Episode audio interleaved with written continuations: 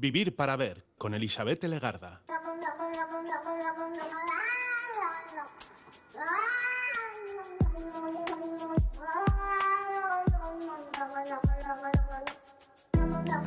Hola, ¿qué tal? Bienvenida, bienvenido a esta edición de Vivir para Ver en Radio Euskadi, Radio Vitoria. Hoy estamos ya a día 20 de diciembre, en estos primeros días de la jornada.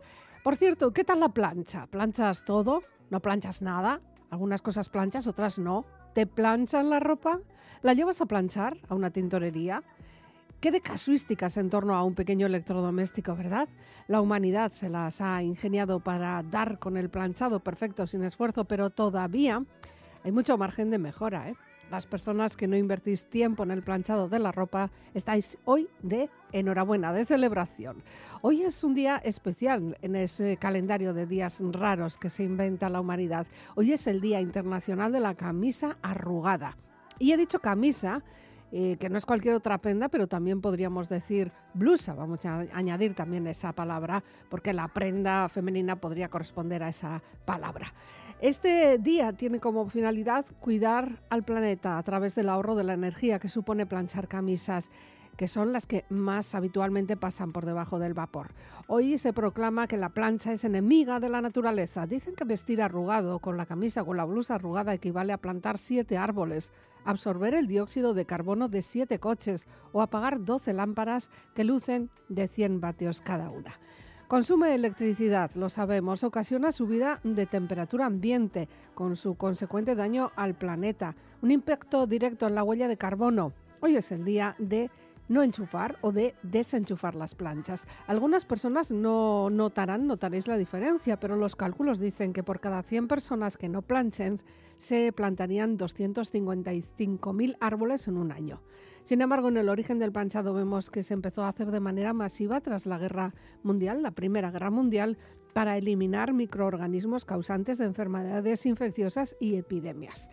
Con el paso del tiempo y gracias a otros electrodomésticos como las lavadoras, sabemos que tenemos que hacer una serie de mm, rituales para que no se arruguen tanto las prendas, por lo menos hasta que nos hagan un estudio del impacto sobre la naturaleza de estos otros electrodomésticos como la, lavadora la temperatura del lavado o los residuos que generamos con jabones y suavizantes para llegar a otras conclusiones. El caso es que hoy si llevas la camisa sin planchar, la blusa sin planchar y alguien osa hacer algún pequeño comentario al respecto, tienes la respuesta adecuada porque hoy es el Día Internacional de la Camisa Arrugada. Y no sé si arrugada o no, pero en mangas de camisa arrancamos hoy Vivir para Ver con esta canción de Ed Sheeran. I can water, and if I blink again, be sinking in. So I'll learn to swim in the oceans you made. I'll hold you, and you'll think of him. And pretty soon you'll be floating away. And I'll hold on to the words you spoke of. Anchored down in my throat, love. And I'm captain of this sinking boat now. With just one armband to carry me home salted tears won't dry. I'll wipe my shirt sleeve under your eyes. These hearts will be flooded tonight.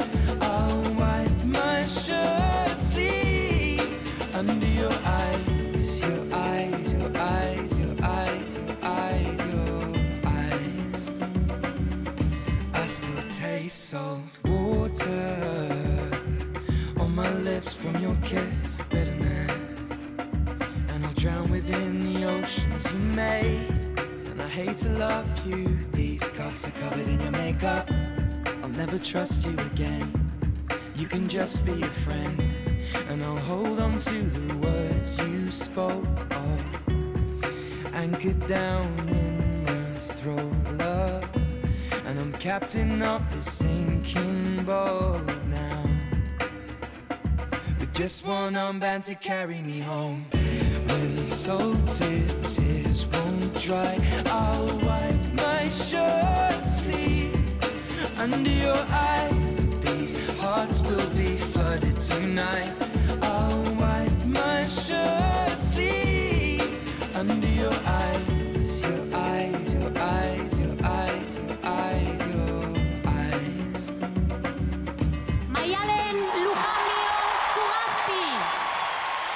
Tras disfrutar y recordar a esta nueva ganadora de la chapela del campeonato de bercholarismo en el año 2022, nuestra mirada se pierde en valoraciones y en sensaciones y lo vamos a hacer con nuestro filólogo Endica Cuesta. Diciembre se muestra activo ante las iniciativas que valoran y comparten el euskera como herramienta para nuestra comunicación y como seña de identidad. Hoy vamos a hablar de una de las noticias más importantes de este año 2022 que está a punto de finalizar. La mano de Irulegui, Sorioneku es la palabra de este año 2022, según han proclamado Euskaltzaindia y USEI. Una pieza que se podrá ver, que se puede ver ya, porque está siendo expuesta en la Casa de Cultura del Valle de Aranguren en Mutilva, en Navarra, hasta el día 29 de diciembre. Y sobre todo ello y su significado vamos a hablar ya con Endica Cuesta, que nos presenta su primera elección musical. zorioneku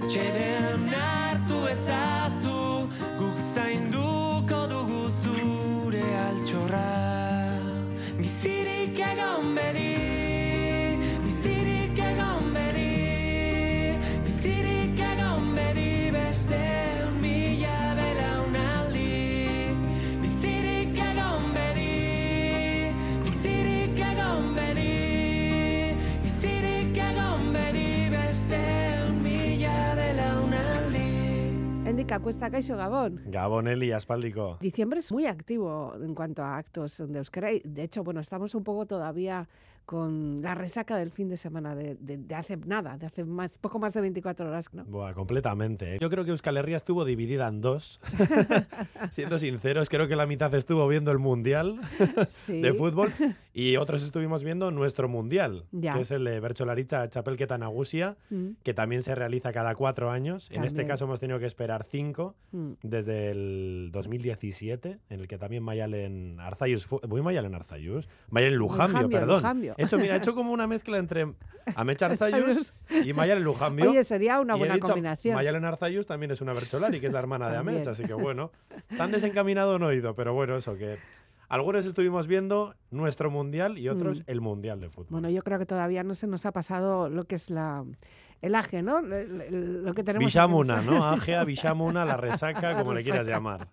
Pero bueno, es interesante. Además, eh, independientemente del mensaje, independientemente de lo que pueda suponer eso socialmente, sí que nos, nos hace sentir como que hay cosas que tenemos en común, que nos podemos llegar a juntar, ¿no? sí.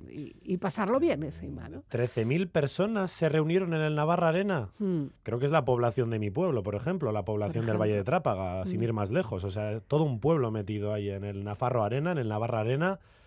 Me parece muy bien la idea también, mira, que a mí me interesa que esté en el BEC, ¿no? Que es aquí al lado de casa, pero yo creo que, que haberlo llevado a Iruña, donde está tan castigado el euskera, eh, con esa zonificación de la zona no, vascón, no vascófona, la zona mixta, la zona vascófona, la ley del euskera que llaman ahora, que antes era la ley del vascuence, creo que ha sido un acierto completo. Ya, por lo menos para enseñar lo que hay, mostrar lo que hay. Y que haya llegado un navarro creo que además, no estoy seguro, pero, de una zona mixta, no de la zona vascófona, creo que eso también ha sido muy importante. Así que bueno, pues topa por Jones y Yarregui también, que ha llegado a la final, con 23 añiñitos.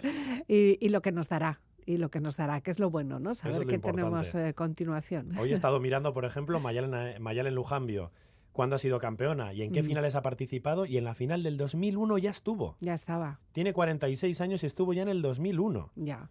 Pero es como los buenos vinos esta mujer. ¿eh? Pero cada día mejor. Trabaja la mente cada, día, mejor. Cada día mejor, de verdad. Sí, sí. y además... Nuestra Messi, diríamos, ¿no? Es nuestra Messi. bueno, ricitos ya tiene, así sí, eso sí. Yo soy más de Amech, ¿eh? tengo que decir. Que a mí me gustó mucho, además, el agurra de Amech. Sí. Ahí, pues, haciendo un guiño a esas nuevas identidades de género también que hay en Euskal Herria y a mí me gustó mucho y bueno, pues también me gustó mucho Aitor Mendiluce mm. y bueno, pues fueron dignos eh, segundo y tercero también, así que bueno, yo creo que hay, que hay mucha calidad y me gusta mucho ayer comentándolo, pues que nuestro mundial sea algo intelectual. Ya. Que esto es, que es la leche. Yo llevo en Berchos desde febrero y me parece un, ejercicio dificilísimo.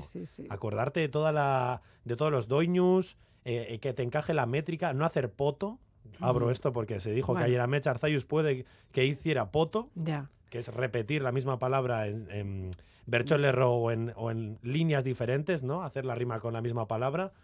Yo abro ese melón también y que luego nuestra audiencia también comente un poco a ver qué le parece. Bueno, y luego la parte de, compromiso, ¿no? La parte de, hacer la fotografía de nuestra realidad, de la realidad de muchas personas de nuestra sociedad, que no esté, que no esté todo tan cerrado, ¿no? Sí, sí, bueno, y creo que además... Y la denuncia. la denuncia, sobre todo. O sea, creo que es eh, un mecanismo, un altavoz que tenemos los vascos, los euskaldunes en este caso, para denunciar muchas injusticias que mm. vemos en esta tierra y en tierras cercanas, porque también, por ejemplo, Amech Arzayus hizo referencia a, todas esas personas migrantes que tienen que huir de sus países mm. por la guerra o por el hambre o lo que fuera, ¿no? Hace un mm. guiño a su libro Miñan, que leyó hasta el Papa Francisco, que, ya lo comentamos hace tiempo y que lo recomienda además pues con mucha intensidad, ¿no? Así que bueno, pues eso, no solo es Euskal Herria, sino también que miramos un poquito hacia afuera, no solo a nuestro ombligo y y creo que es un ejercicio muy bonito. Bueno, pues cada cuatro años lo tenemos, nos emocionamos con ello y, quizá no lo seguimos a pie de competición, eh, eh, pues yo qué sé, chapelqueta, chapelqueta, cada vez que, hay algo. Conozco gente que sí, ¿eh? Pero efectivamente hay cada vez, y además luego hay cada vez más participantes de una manera activa no igual llegando hasta la final, ¿no? Pero sí, que pues a través de las berchoescolas, en, en, los centros, pues, tú lo sabes también. Sí, en los centros escolares eh, también tenemos eh, profesores de bercholaritza. Hmm. Yo voy a asisto a clases de bercholaritza al Gasteche de Portugalete con el campeón de encartaciones, que le mando un saludo también, Así era Alcedo, que va a ser uno de los próximos también en verla y en la final, yo creo. Y bueno, él apostó además por Mayalen, yo le dije que a Mech, con mi poca sabiduría, y bueno, acertó él de pleno, vamos. ¿Por qué será? ¿Por qué será? Bueno, de todas formas, tú hoy venías a hablar de otra cuestión también muy de actualidad, lo que es en el ambiente. Se ha enfriado un poco, ¿eh? por eso es mejor hablarlo ahora, que se ha enfriado un poco. ya escuchábamos el sonido de Bulego eh, con ese iruleguico escúa se ha enfriado, pero ahí está, es uno de los, eh, yo creo que de las imágenes eh, más utilizadas seguramente que serán en estas Navidades. ¿no? Y en 2022 yo creo un que ha sido... lo de Legusquilore, seguramente en muchas cosas veremos la manita. Veremos manos, ¿no? Como también en muchas, muchos perfiles de Twitter también he visto que mucha gente se ha apropiado esa mano de, de Irulegui, ¿no? Y bueno, pues eh, también se ha apropiado de esa mano Bulego. Yo mm. creo que han dado más rápido que Seta, que en este caso. Sí, sí, sí. a mí me ha sorprendido. Creo, ¿eh? creo, que a la semana de. Bueno, igual ni a la semana, o sea, no sé. Yo creo que Tomás Lizarazu y los suyos se juntaron ahí. Creo que son de Ascoiti o Aspeiti. Que no me maten, por favor, porque es como decir del Valle Trápaga o de Ortuella para nosotros, es como, vamos, que te duele. nos podría doler, así que no lo quiero decir, eh, pero bueno, pues es de, esa zona de, creo que es eh, la cuenca de del Urola, en, mm. Guipúzcoa, cerca del Deva también. Y bueno, pues ahí se habrán juntado en su estudio, lo habrán hecho a toda leche y han sacado esta canción que es una oda a la euskera y sobre todo a su pervivencia hasta ahora y a mm. su futura supervivencia porque dice cosas muy bonitas como que, que, su amama se quede tranquila, su amona, porque él va a cuidar del euskera y, y vamos a cuidar. Y también dice que la mano de Irulegui, que fue como el inicio del euskera, o una de las primeras, eh, o lo, lo, más antiguo que tenemos en referente al euskera, escrito en euskera, bueno, que eso es un melón que voy a abrir porque luego igual tengo que desmentir alguna cosilla o decir alguna cosa también a favor. Bueno, pues él dice que irulegiko esku lasai que guk zainduko dugu zure altxorra, euskera. Pero yo traigo eso de Alchorra como que es un Alchorra eh, arqueológico y lingüístico también. Ya, bueno, que es por el, por el momento es lo que hay que demostrar. Eso es, lo único que podemos. A ver, para los despistados, que tú decías también hace un mes que, igual hay personas que no estaban interesadas. La, mitad de Euskal Herria igual no sabía, ¿no? Todavía estamos John Maya dice eso, ya creo que lo mm, dije en la participación anterior. que hay dos Euskal Herrías y que hay que empezar también a los euskaldunes a comunicarnos para esa otra Euskal Herria y llevarles también nuestras noticias. Y yo creo que la mano de Irulegui ha llegado pues a periódicos de todo tipo, a medios de comunicación de todo tipo y creo que, mira, por ejemplo, mis padres son castellano parlantes y han conocido la noticia de primera mano también. O sea, eso está muy bien. Hay que ¿Qué es? ¿Qué pues es ¿qué es la mano de Irulegui? Es una lámina de bronce con forma de mano. Ya. ¿Dónde la han hallado? Pues en el, Valle de Aranguren, en el mm. pueblo de Laquidain, eh, el concejo de Laquidain, en el castillo de Irulegui, en el que llevan excavando, pues no sé, llevan bastantes años, la verdad. Es un poblado que han encontrado del siglo I antes de Cristo y está a pies de, la de las ruinas del castillo de Irulegui, que es el que ha dado nombre al poblado y también a la mano, ¿no?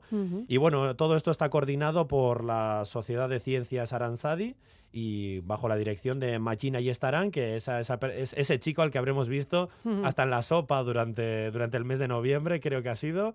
Y bueno, pues él es Machín, ¿no? Y bueno, ¿qué tiene de interés para los, los, lingüistas y para los euskaldunes? Bueno, que tiene cuatro líneas escritas y 40 signos. Ya.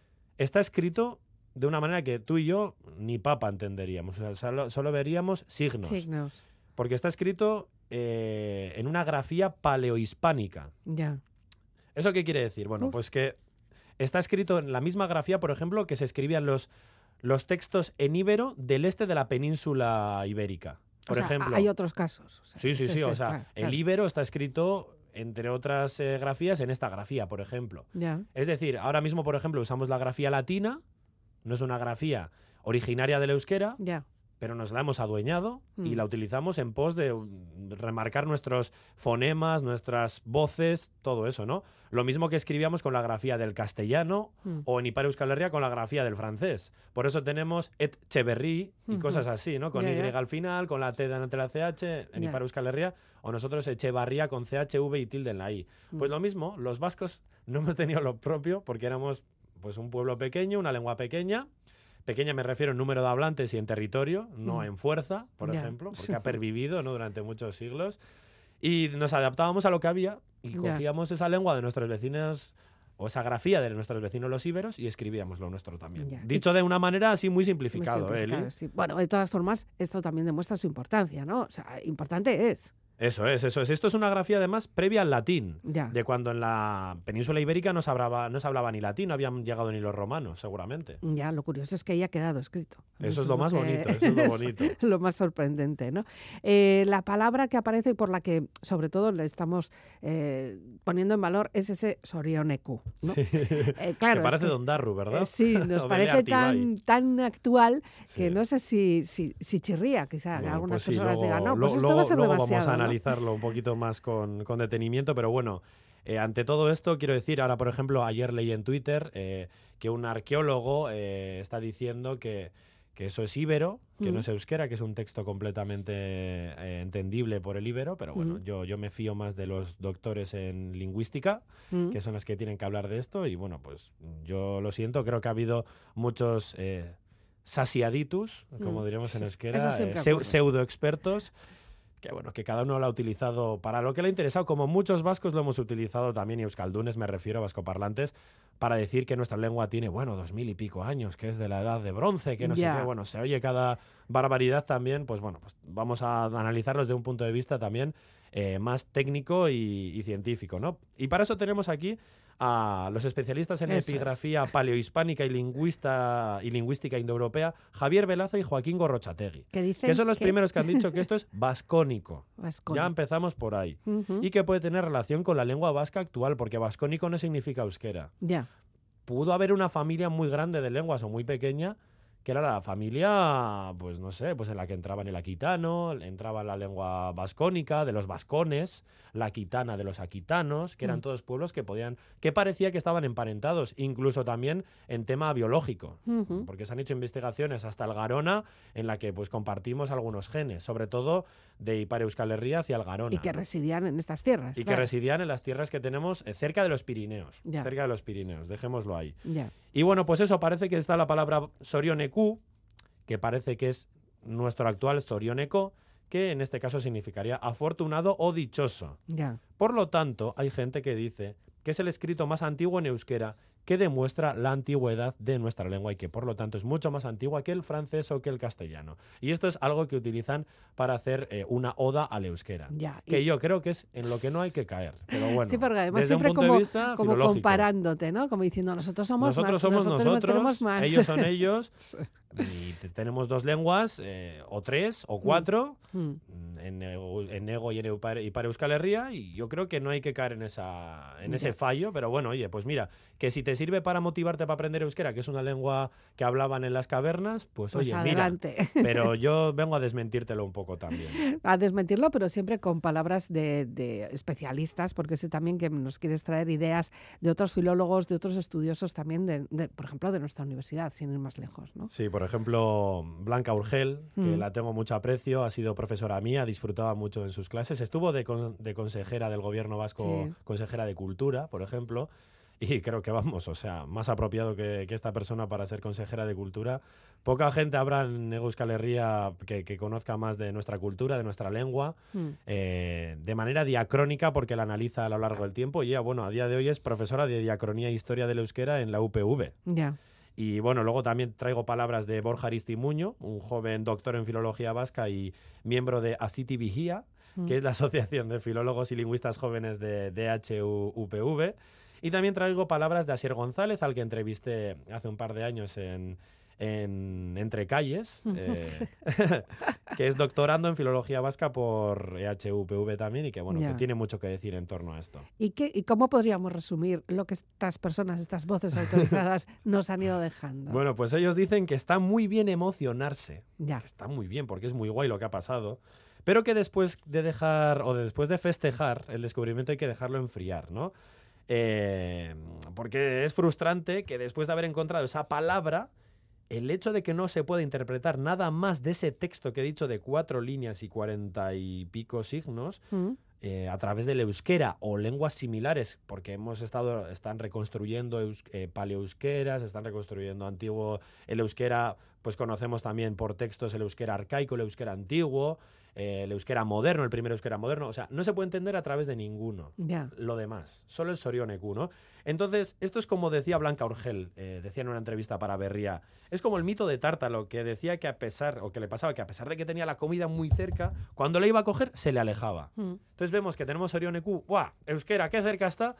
Me espera, que no está aquí todo tan claro, ¿no? y eso decía mi querida Blanca Urgel, la verdad. Bueno, o sea que no nos lo acabamos de creer todo, aunque nos gustaría, o, estaría bien. Por supuesto, ojalá, ojalá, pero bueno, hay que ser más eh, científicos ante todo esto. ¿no? Lo curioso es que de esa época solo haya esa, mm, no sé, esa muestra, ¿no? ¿O hay más? Bueno, de épocas similares hay, hay más cosas que luego te comentaré, eh, pero bueno, a ver, eh, ¿Qué te puedo decir? Pues por ejemplo tenemos eh, el famoso aquitano, mm. que son... Bueno, es que aquí el caso, claro, esto dicen que es muy importante porque es la primera vez que encontramos algo que no es un nombre propio. De, esa, de esas fechas, fechado en, en, torno a cuando vinieron los romanos, al nacimiento de Jesucristo, el siglo I antes de Cristo, siglo I, II después de Cristo, ¿no? Aquí lo que dicen es eso, que, que es la primera vez, y esto es guay, porque no hemos encontrado un nombre de un dios, de una divinidad, un nombre de una persona que haya Mm. fallecido, del hijo de alguien, ¿no? Porque para eso tenemos el aquitano o el vascón, Ya. porque tenemos el aquitano, es la lengua que hablaban los aquitanos en esas fechas, más o menos, ¿no?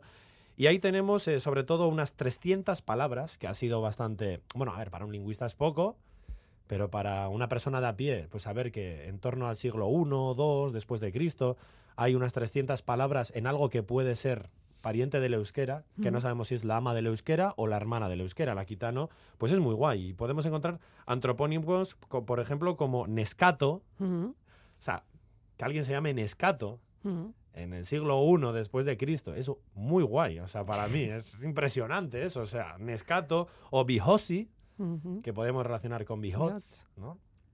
Biots París tenemos una marca también que le gusta, les gusta desde París a estas dos chicas emprendedoras vascas, por ejemplo, hacer etimologías no muy acertadas muchas Ya. veces, pero muy atractivas, por ejemplo, las Pero etimologías que, proponen, pero que nos identifican con esto de Claro. Bihosi. Sí. Y tenemos nombres de divinidades teónimos como Erauscoaritzeje. ¿Qué es eso? Aquí lo que podemos sacar para que saber que está relacionado con el euskera es esa aspiración que no se daba en lenguas íberas, Mm. no se daba en el latín, ese Erauscoaritzeje, o I- Ilurberrisho o Erditze. Ujú. Muy guay Erditze también. ¿eh? Sí. Se ha relacionado con Bueno, lo si te parido, ¿no? descuidas, si te descuidas de aquí a, a poco habrá niños, niñas que nazcan y sean sobrineco. Con esto teníamos, teníamos un vacileo de la leche con Sí, esto, sí. porque en, carre- en la carrera nos enseñaron que había eh, palabras como, nar- o sea, nombres de personas como Narungesi, eh, Umesahar, eh, y había así, decíamos, nosotros que somos unos frikis de esto a nuestros Claro. hijos. Mira, Eneco es un nombre también, es un nombre vascónico, es un nombre eh, vascónico encontrado eh, seguramente en los primeros siglos de, de nuestra, pues, de nuestra generación, o no sé cómo decirlo ahora mismo, después de Cristo, por decirlo de alguna manera.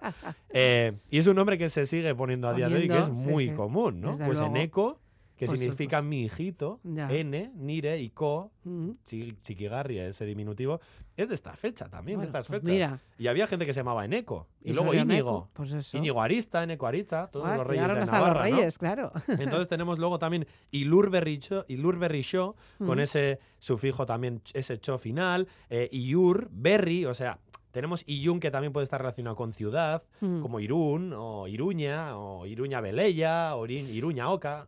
Por Ya. Iruña Beleya no voy a seguir más. No, porque- no, no, porque porque igual ahí sí que me meto en nos terrenos fanganosos, ¿no? Porque ha habido ahí un juicio que ha sacado las cosas un poco a, sí. ha, ha demostrado, ¿no? Que hubo falsificaciones y demás, ¿no? Pero bueno. Pues eso, y luego en- entre Ego, Euskal Herria, La Rioja, Soria o Aragón, solo se ha encontrado una docena Ya. de estos. Mm. Digo Aragón, hablo de Soria y hablo de demás porque se han encontrado también. Y en Aragón, incluso en el Valle de Urgel, como nuestra Blanca Bueno, Urgel, en. Cataluña hay topónimos de origen eh, mm, protovasco, o no sé Mm. cómo decirlo, porque no es del euskera actual, pero sí que se pueden casi incluso entender y son muy similares a algunos de Navarra, por ejemplo. Pues ahí hemos encontrado ese Umesahar que he dicho, Ya. antropónimos, o teónimos como Selache, que hay un chico en mi pueblo que se llama Selache, Ah, o. Urde, Ah, pues, eh, pues eso, Cherry. Cherry. ¿no? Y luego hay otro muy curioso que me contó mi profesor Joseba Lacarra, y es que fueron a un congreso en Soria porque habían encontrado unos... eh, unas, eh, no sé cómo decirte, unas piedras. Unas en las- estelas, Unas estelas, sí. es que ricasco por usar un término más científico que yo, en las que había unos epigra unas epigrafías, unos epígrafes y unos dibujos. Y. Había, ponía Sesenco. Mm, Y dijeron, esto es íbero. Se levantó Oh. el profesor Joseba Lacarra de la Universidad del País Vasco de HU y dijo, oye, por favor, o sea, ¿no veis que hay al lado como un, Un torito? toro. Sesenco, o sea, no tengo más que decir. Eso es entendible a través del euskera de hoy en día. Y bueno, pues tenemos Sesenco. Y había personas que se llamaban Torito. Torito. Ay, Torito, Y bravo. mira, pues eh, el coche, los de la asociación del club del cocherito de, de Bilbao estarán contentos con esta afirmación. bueno, entre otros, por ejemplo. un poco de música, que Eh, tienes sí, que beber un poco de agua de eso es. tanta conversación que tanto, llevamos. tanto. Estamos a puertas esta semana de las fiestas navideñas y también con esa referencia al Soronecu Y, tenemos sí, y eso un- lo que he dicho, que es muy importante porque hasta ahora no había ni un verbo, no había Ya. ni una palabra, ni un sustantivo común, no había casi sufijos más que los eh, antropónimos, o sea, esto ha sido un descubrimiento Ya. de la leche. Y eso, pues Sorioneku. Eso es.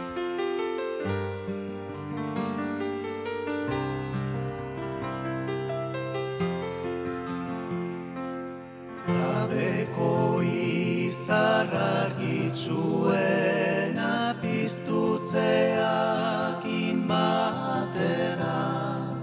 Haurtxo eder bat etorri zaigu gaur arratxean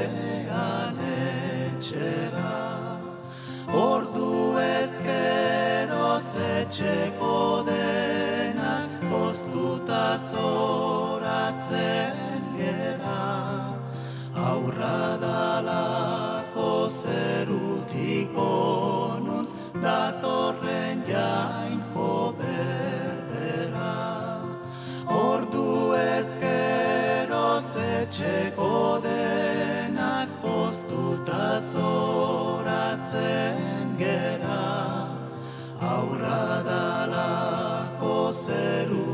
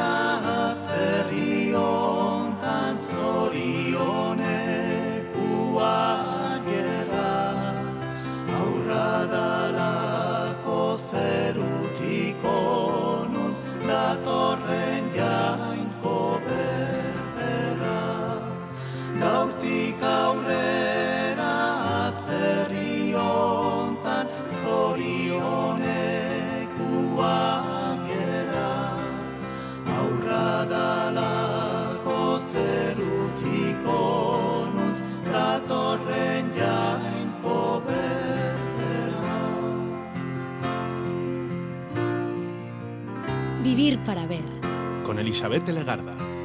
Bueno, pues ahí está esa referencia también navideña con eh, esa felicitación, pero ojo, felicitación que hacemos con Z, aunque en el escrito de Irulegui encontramos con S, ¿no? Eh, Sí, bueno, eso No es, una mismo, sí es lo vacilación. eh, por ejemplo, la, la S, vacilación. la S del latín Sí. eh, al euskera ha pasado como una Z, por Mm. ejemplo, el sonido, ¿no? La representación. Y luego, bueno, pues eh, sí que es verdad que luego en zonas del oeste vasco hemos perdido esa pronunciación Mm. de Z, ¿no? ujú. Decimos Sorioneku. Por ejemplo, Ya. en Navarro sí que dicen Sorioneku, ¿no?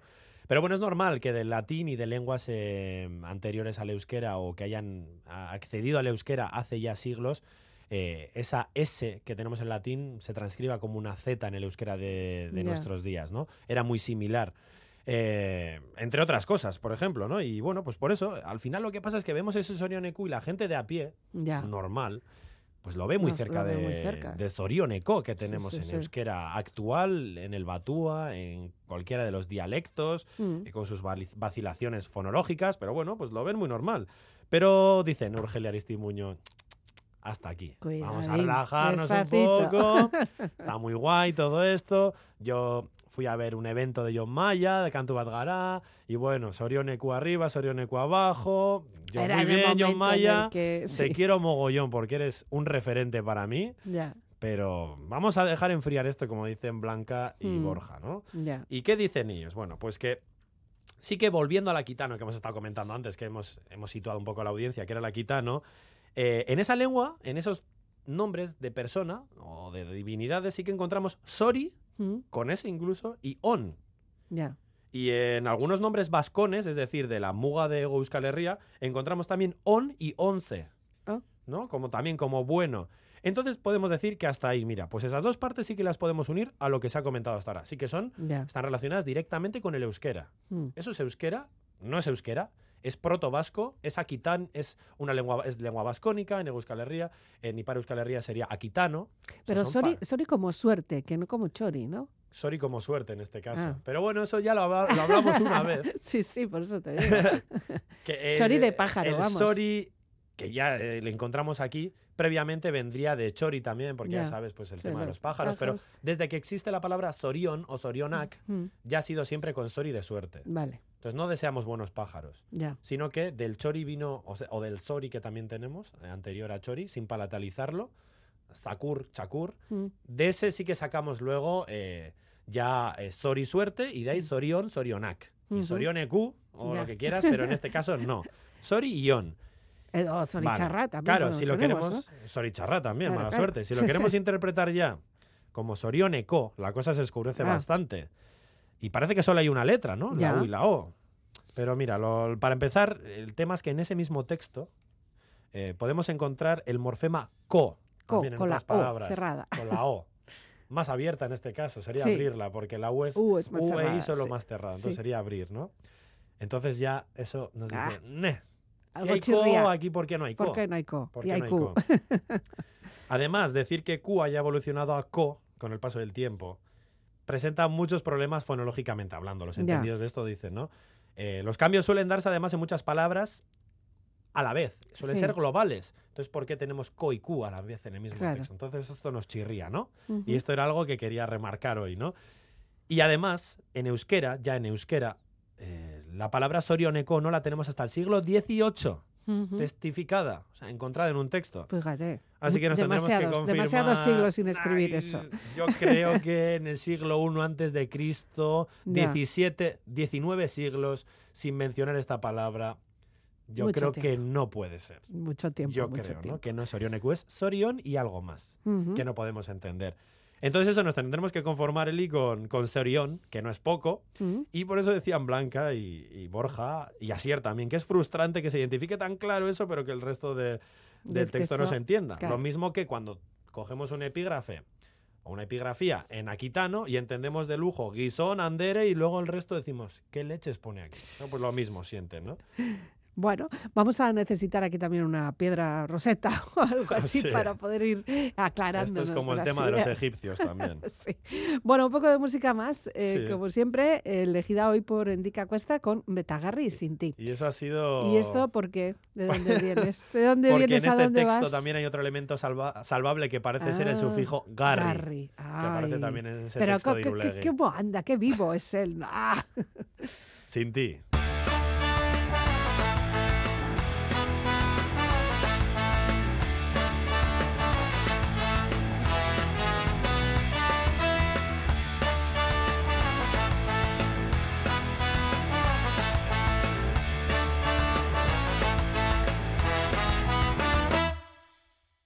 Puedes hablar entre dientes, hablar por los codos, irte por las ramas. Puedes hablar por hablar, hablando y hablando y sin decir nada. Puedes hablarme del tiempo del último papa de cualquier chorrada. Puedes hablarme en silencio y decírmelo todo con una mirada. Me quieres y no me lo dices porque diciéndolo no ganas nada. Eso ya te basta. Me quieres y no me lo dices porque diciéndolo no ganas nada. Sabes que me tienes y sin ti. Sabes hablar con rodeos, leer entre líneas, cantar en solfeo. Sabes todo sobre mí, pero no sabes cuánto te deseo.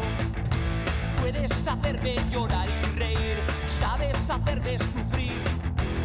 Puedes hacerme sentir el mejor, puedes hacerme el amor. Me quieres y no me lo dices porque diciéndolo no ganas nada. Sabes que me tienes y por eso ya te basta. Me quieres y no me lo dices porque diciéndolo no ganas nada. Sabes que me tienes y sin ti.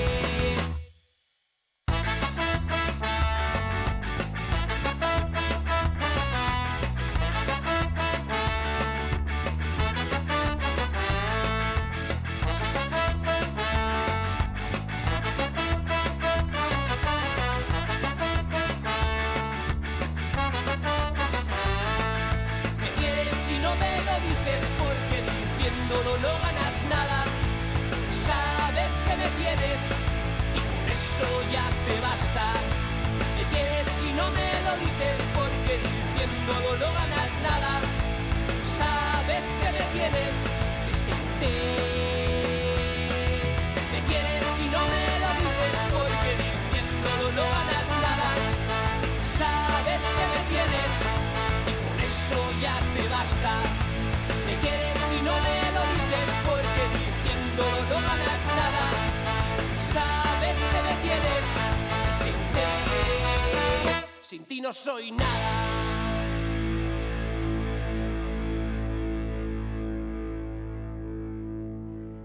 Bueno, pues sin ti, no, contigo. Contigo una noche más y contigo eh, aprendiendo muchísimo. A mí me dejas así como pasmada, ¿eh? De pero, todo lo pero, que pero a ver, Eli, esto no lo digo yo, esto Ah, yo bueno, lo sí, hago ya, de, de Hay que portavoz. estar ahí, hay que estar ahí. Ah, de portavoz. Portavoz de otras personas que han seguido estudiando este fenómeno y, lo que, y lo que vendrá, ¿no? Habrá cantidad de másters que hagan Buah. nuestros estudiantes de la Buah. universidad sobre Buah. esto. Es sobre increíble, este a, mí, a yo me abrumo a veces ¿eh? De, de esta sabiduría y esta abstracción a la Mm. que hay que atenerse para entenderlo todo, ¿no? ¿Qué más opciones hay o qué, qué más Bueno. curiosidades o cuestiones hay que tener en cuenta? Pues encontramos también la partícula S, Mm. ESE, que puede ser la partícula negativa es, Ah. o que puede venir, que es lo más probable, o que puede venir también de manera un poco más improbable de eche, Ah. porque eche, según los expertos, viene de erchi, cerrado, erchía, Ah. ¿no? Y por tanto espera, podremos esperar una forma más parecida a esta última, erchea o algo así, y no ya con la R esa perdida en el siglo I antes de Cristo. O sea, Ya. seguro que eche de erchi, eh, esa R la ha perdido seguramente en unas, est- en, unos, en unas estaciones más modernas del euskera, no en el siglo no, en el siglo Cristo. todavía es. eran, todavía estaba aquello como muy Sí. fresco, ¿no? Sí, sí. Eh, pero bueno, hay que saber eh, dividir bien las palabras, hay que saber bien distinguirlas para poder llegar a unas conclusiones más o menos. es que agrupaban los, las Ya. voces y los fonemas de maneras diferentes a lo que hacemos a día de hoy. Entonces es importante saber dónde están las comas, los puntos, los guiones, todo lo que utilizaba, ¿no? Podemos muy fácil sacar ese S que hemos dicho y también un akari, ¿Mm? Pero lo que tenemos que tener claro es que, bueno, que, que el euskera eh, no ha sido aglutinante hasta hace bien poco.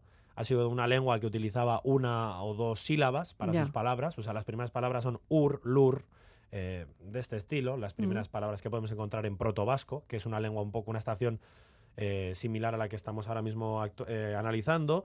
Y entonces tenemos que buscar palabras cortas Ya. y encontrar muy bien dónde se trazaron rayas, puntos, cuáles son primero las rayas, los puntos. Bueno, eh, no quiero aburrir más a nuestra audiencia, pero Mm. que, que- que tenemos que una tarea ardua antes de decir cuáles son las palabras que tenemos y a qué lengua pertenecen. también, Ya, y porque esto es importante, esto sí. es importante, que es de lo que vamos a hablar ahora. Claro, porque si no es un protovasco, si no es un euskera, eh, puede ser ot- otra opción, ¿no?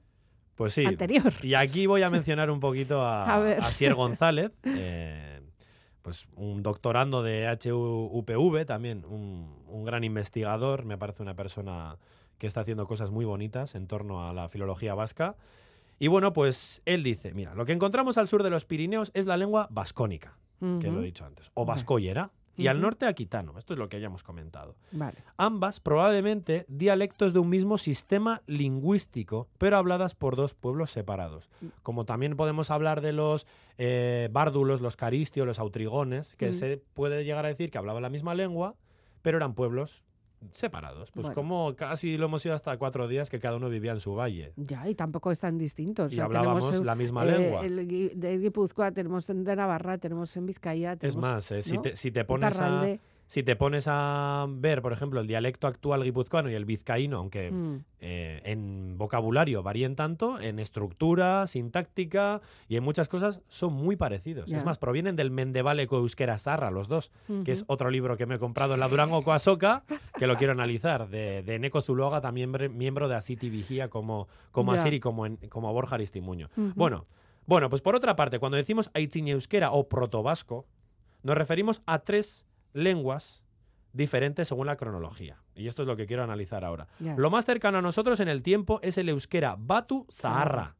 El vasco común antiguo de Michelena, que es la lengua reconstruida que iba a ser el origen de todos los dialectos de hoy y que está datada en los siglos 6 y 8. Los dialectos de hoy, según los lingüistas, son muy nuevos, son, son novísimos, del siglo 6. Ah, 8, Fíjate, 9. Qué nuevos, novísimos. ¿eh? Novísimos. para la gente de a pie, no, pero para un lingüista son pero muy anteriormente quiere decir que había un euskera batúa. Eh, Podemos decir que estábamos los. Se rumorea que el pueblo vasco, por motivos X, Mm, estaba más unido. Ya. Estaban esas eh, etnias que hemos dicho, estaban más juntas entre sí y había algo parecido en euskera batúa. Pero es el euskera batú zarra, de la que luego se Ya fueron separando y salieron los dialectos que tenemos a día de hoy, muy Sí, similares, y- o Mm. los que analizó Luis Luciano Bonaparte, Ya, el ya. tío de Napoleón, por ejemplo. Bueno, estamos el hablando tío de, el sobrino, perdón. Estamos hablando de euskera, pero eh, evidentemente en otros idiomas también ha ocurrido lo mismo. O sea, Ah, sí, por supuesto. En el francés, O en del el latín, castellano, o sea, del latín, las lenguas romances. Casi surgido, podemos ¿no? decir que son dialectos del latín. Sí, lo son. Entonces, La, es que la esto es lo raíz que, es la misma. es lo sí. que decimos. El euskera es más antiguo que, que, que el castellano. El euskera actual, lo que entendemos por euskera, que está datado del siglo, mm, ahora estoy diciendo, 6, 8, Ujú. que es el euskera batuzarra, eso, por ejemplo, no es más antiguo que el castellano que tenemos a día de hoy. No es más antiguo. Bueno, no bueno. es más antiguo. O sea, si nos ponemos así, protovasco, pues también podemos decir el latín. Para datar al castellano utilizamos el latín también. Ya. O la las lenguas preindoeuropeas, o sea, indoeuropeas, perdón. Bueno, que estamos ahí mires, ¿no? metidos en, en mucho, en Mucho mucho, fango. Bueno, Fango, pero fango. vamos a ir terminando un poquito para aclarar cuestiones y Sí. sé que quieres traer de nuevo Voy a resumir. a tu, Voy a resumir. a tu querido Joseba, ¿no? Sí. Joseba Lacarra. A ver, ¿qué Sí, resumes? pero bueno, antes de Joseba. Sí. eh, a ver, eh, Joseba es una de las personas que, siguiendo el legado de Michelena, ha estado reconstruyendo el euskera, el euskera anterior a Mm. las- los estatus anteriores a los que conocemos a día de hoy. Bueno, pues eso, el euskera batusarra, que conservaría características que había ido perdiendo el euskera histórico en todos los apartados gramaticales. Y a día de hoy estamos trabajando todavía en su reconstrucción. ¿Qué pasa? Que tras esa reconstrucción, ¿cuál vendría? El mal testimoniado euskera medieval Mm, luego el arcaico, antes del siglo XVI, y el euskera antiguo, que el euskera antiguo no es el del siglo I, el euskera antiguo es desde el siglo XVII hasta Aita Larramendi, hasta el siglo XIX, que es mucho más conocido, hay muchos textos de esta Sí. época y bueno, se puede analizar mucho más, ¿no? Y antes de todos estos mencionados, antes del euskera batusarra, ya nos metemos en el protovasco. Y tenemos el protovasco moderno, que es el protovasco, a lo que llamaba protovasco eh, Coldo o Luis Michelena, más o menos reconstruido en época romana, teniendo en cuenta las características que, bueno, esto es que era muy, muy heavy esto, cogían préstamos que tenía el euskera del latín y ha- hacía como para atrás. ¿Cómo han cambiado del latín al euskera? Pues ya. lo que han cambiado es las características del euskera. Bueno, pero sabiendo lo que había. en el Sabiendo lo que había en claro, el latín, Entonces, dice, ¿cómo ha evolucionado esto? Ha hecho este cambio, mm, ha hecho una aspiración, ha perdido una R intervocálica, ha hecho no Sí. sé qué. Dice, entonces esta- En la euskera pérdida de esto son características del euskera, ya. del protovasco moderno. O sea, fíjate, Bueno, oye, ¿Qué eh, es una de línea de trabajo también, ¿eh? Eh, Sí, Ojo, sí. ¿eh? Eh, Hay que llegar a ella. y ahí están. Y Joseba Lacarra ha establecido nuestro destino más antiguo en el protoeuskera antiguo. Y esto ha usado la, la lingüística comparada y la tipología y la gramatilización, que hasta me cuesta decir el, esta ciencia, ¿no? Sí, sí. y supo cómo sería la situación de la lengua en la llegada de los primeros indoeuropeos, porque nuestra lengua es preindoeuropea, el origen. ¿no? Entonces ahí está el protoeuskera antiguo, que sería una lengua monosilábica, como te he dicho, Decía un antes, lexema, una sí. sílaba, aislante, es decir, que no recoge, o sea, no es aglutinante, no recoge morfemas al final, y premonitorio, que va después completa, el complemento directo va justo después del verbo. Y por eso decimos que el protoeuskera moderno ya sería un gran salto respecto a esta lengua tan arcaica, porque en este surgirían palabras compuestas, sufijos, verbos jugados, no sé Ujú. qué. Bueno, pues eso, Ya. que ya en el primer Ya estamos en otro nivel. Eso es, en el protoeuskera moderno, que es el que encontró Michelena y no el de Joseba Lacarra, que es un paso previo, ya empezamos a tener más de una sílaba. Ya. Ujú. Y Bueno, lo siento por esto todo que he metido, pero es que quería llegar hasta el punto decirlo. que ahora... vamos ahora llegamos que es ¿dónde? ¿Dónde se encuentra la mano de Irulegui? ¿En ¿Dónde qué está? lengua está la ¿En mano de está Irulegui? todo esto? En ese proto, proto euskera o aquella grafía. ¿Qué es, la, qué es Sorioneku? ¿qué ¿Qué, es? es? ¿Es euskera o qué es? ¿Y qué es? Pues es un estatus, pertenecería a una lengua que se encontraba entre esos dos protoeuskeras, Mm, el antiguo y el moderno, el de la Carra y el de Michelena, y que estaría mucho más claro del protoeuskera moderno, ya que ya estaban los romanos los en la romanos, península. claro. Y de- pasaron unos mil años desde la llegada de los primeros indoeuropeos a las inmediaciones de, de Euskal Herria. Los celtas, Mm. por ejemplo, o los íberos eran indoeuropeos ya. Entonces, pues, pues antes ya llevaban mil años en la península para cuando se escribió. Sorioneku. Bueno, es que también hay que tener en cuenta el soporte, ¿no? No hemos hablado nada de lo que es la parte de soporte, o sea, en cuanto al hierro, el trabajo, el forjado, el, el, la- el diseño de, de la propia mano, ¿eh? También, o sea, de manera arquitectónica o arqueológica, mejor Sí. dicho, se ha llegado a datar eh, todo esto que, que es lo más complicado. es Entonces, ¿es complicado. euskera? No, es protovasco probablemente moderno. Vale. Y hablando de moderneces, eh, Rosalén es una de las más modernas siempre, siempre. La más. Ella, ¿no? Y sabe perfectamente captar, adaptar e interpretar. Nuestra manchega querida. ¿Qué nos ¿eh? ha hecho con Salvador René Fíjate que ha habido versiones de esta canción y yo pensaba que ya nunca ya no iba a tener más, pero mira, ala. Bueno, tiene mucho apego por nuestra tierra Rosalén y, y, aunque ella nos pida perdón una y mil veces por el uso del euskera, Estamos encantadísimos de que lo utilices de esta manera tan bonita. Menudo altavoz. Ojalá nuestra audiencia esta noche se vaya a la cama después de escuchar a Rosalén y muy a gusto. Pues muy a gusto seguro que nos vamos con mucha información, sí, tenemos la cabeza así un poco llena, como un bombo. pero es lo importante, también darle a la cabeza. Empezábamos como con los Bercholanis y cómo le dan a la cabeza. Y nosotros también. Nosotros también tenemos que seguir haciéndolo porque no todo es tan no todo no es, no es oro lo que todo lo que reluce, ¿no? Ni todo es blanco ni todo es negro. hay grises y, y Sorioneku es un gris ahora mismo. un gris muy bonito, ¿eh? Brillante. Indica cuesta escarricasco una noche más. Seurieli. Eh, Gabon Soriontxuak, bai? Bardin egu berrion. Egu berrion, egu berrion dan hori, eh, gure entzulei bebai eta urte barrion bebai, ze urtarri arte ez dugu alkar ikusiko. Osondo, eskarkasko. Agur, agur.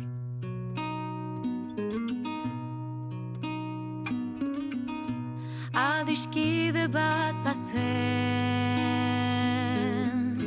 orotan bihotz bera. Poesiaren egoek sentimentuzko bertzoek antzaldatzen zutena. Plazetako kantari bakar da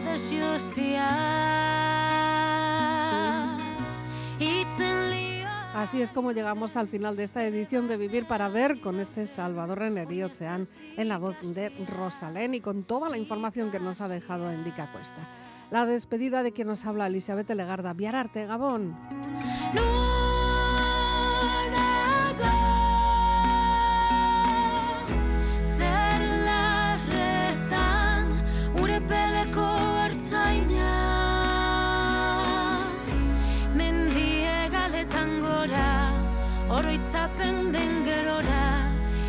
些感觉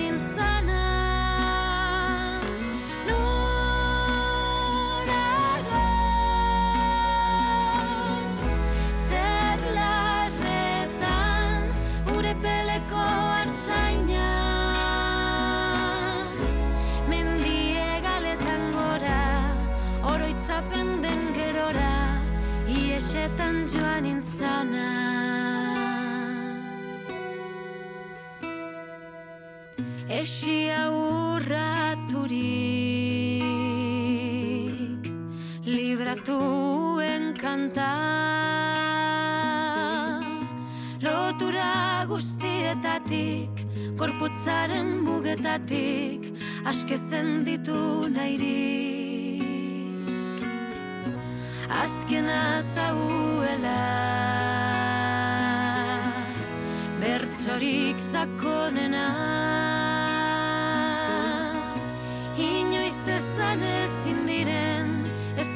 talitako egien oiurik bortitzena bortitzena